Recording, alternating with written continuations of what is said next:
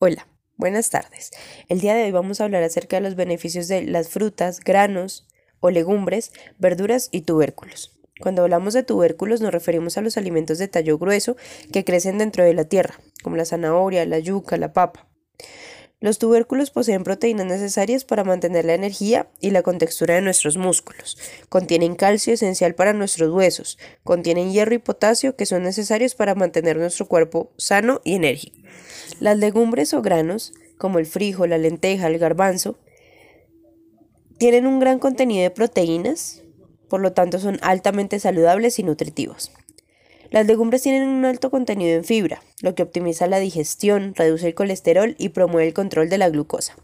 Además de esto, aportan saciedad para manejar un mejor control de peso. Contienen altos porcentajes de hierro, alto contenido de vitamina B, que favorece el sistema nervioso central, la salud de la piel, de las uñas y del pelo. Además de esto, controlan la presión arterial.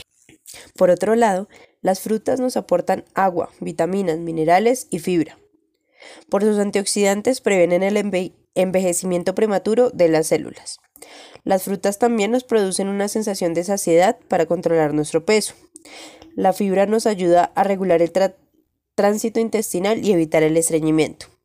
Al consumirlas a diario nos ayudan a prevenir distintas enfermedades como problemas cardiovasculares, trastornos digestivos, algunos tipos de cáncer y enfermedades neurodegenerativas ayudan a colaborar en la lucha contra el sobrepeso y la obesidad.